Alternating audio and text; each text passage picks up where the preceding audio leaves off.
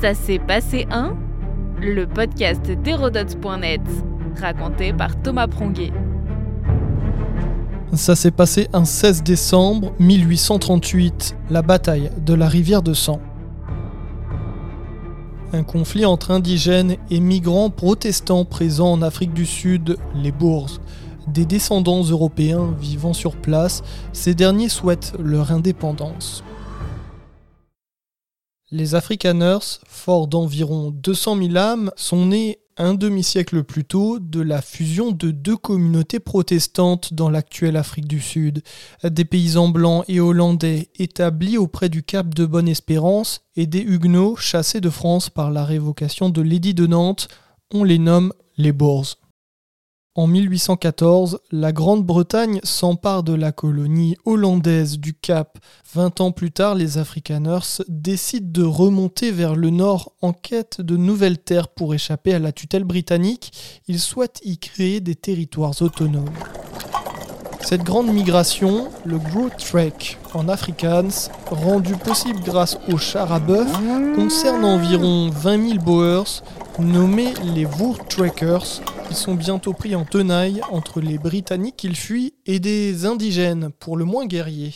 En effet, pour s'installer dans la fertile région du Natal, au bord de l'océan Indien, un groupe de Boers se confronte à un peuple noir aux solides vertus guerrières, les Zoulous, des indigènes de diverses origines, unifiés par un chef énergique, Chaka.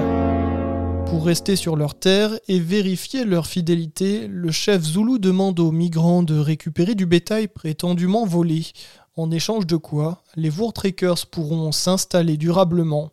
C'est chose faite, mais les indigènes restent méfiants. Pour les remercier, ils prévoient un festin. Tout le monde est désarmé et les Voortrekkers se laissent bêtement massacrer.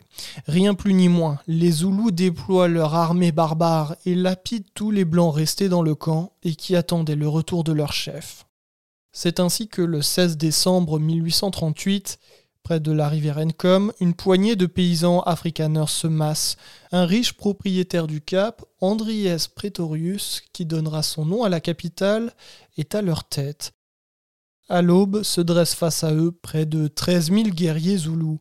Les Boers, accompagnés de serviteurs noirs, sont tout au plus 800. Ils choisissent une position défensive en attendant l'attaque indigène de l'autre côté de la rivière. Celle-ci semble infranchissable à cause des dernières fortes pluies. Au petit matin, sur un terrain détrempé, l'armée zoulou s'élance vague par vague, mais ne parvient pas à franchir la rivière.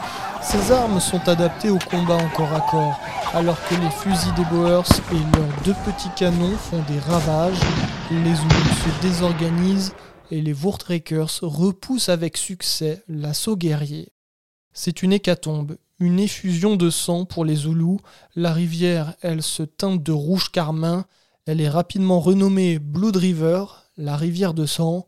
Les Bows, eux, poursuivront et massacreront pendant près d'un an les Zoulous, signant la fin de cette tribu.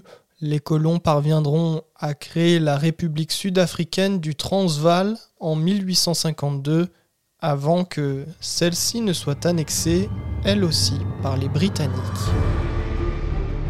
Notre podcast historique vous plaît N'hésitez pas à lui laisser une note et un commentaire ou à en parler autour de vous. Et puis pour en apprendre plus sur l'histoire, rendez-vous sur hérodote.net.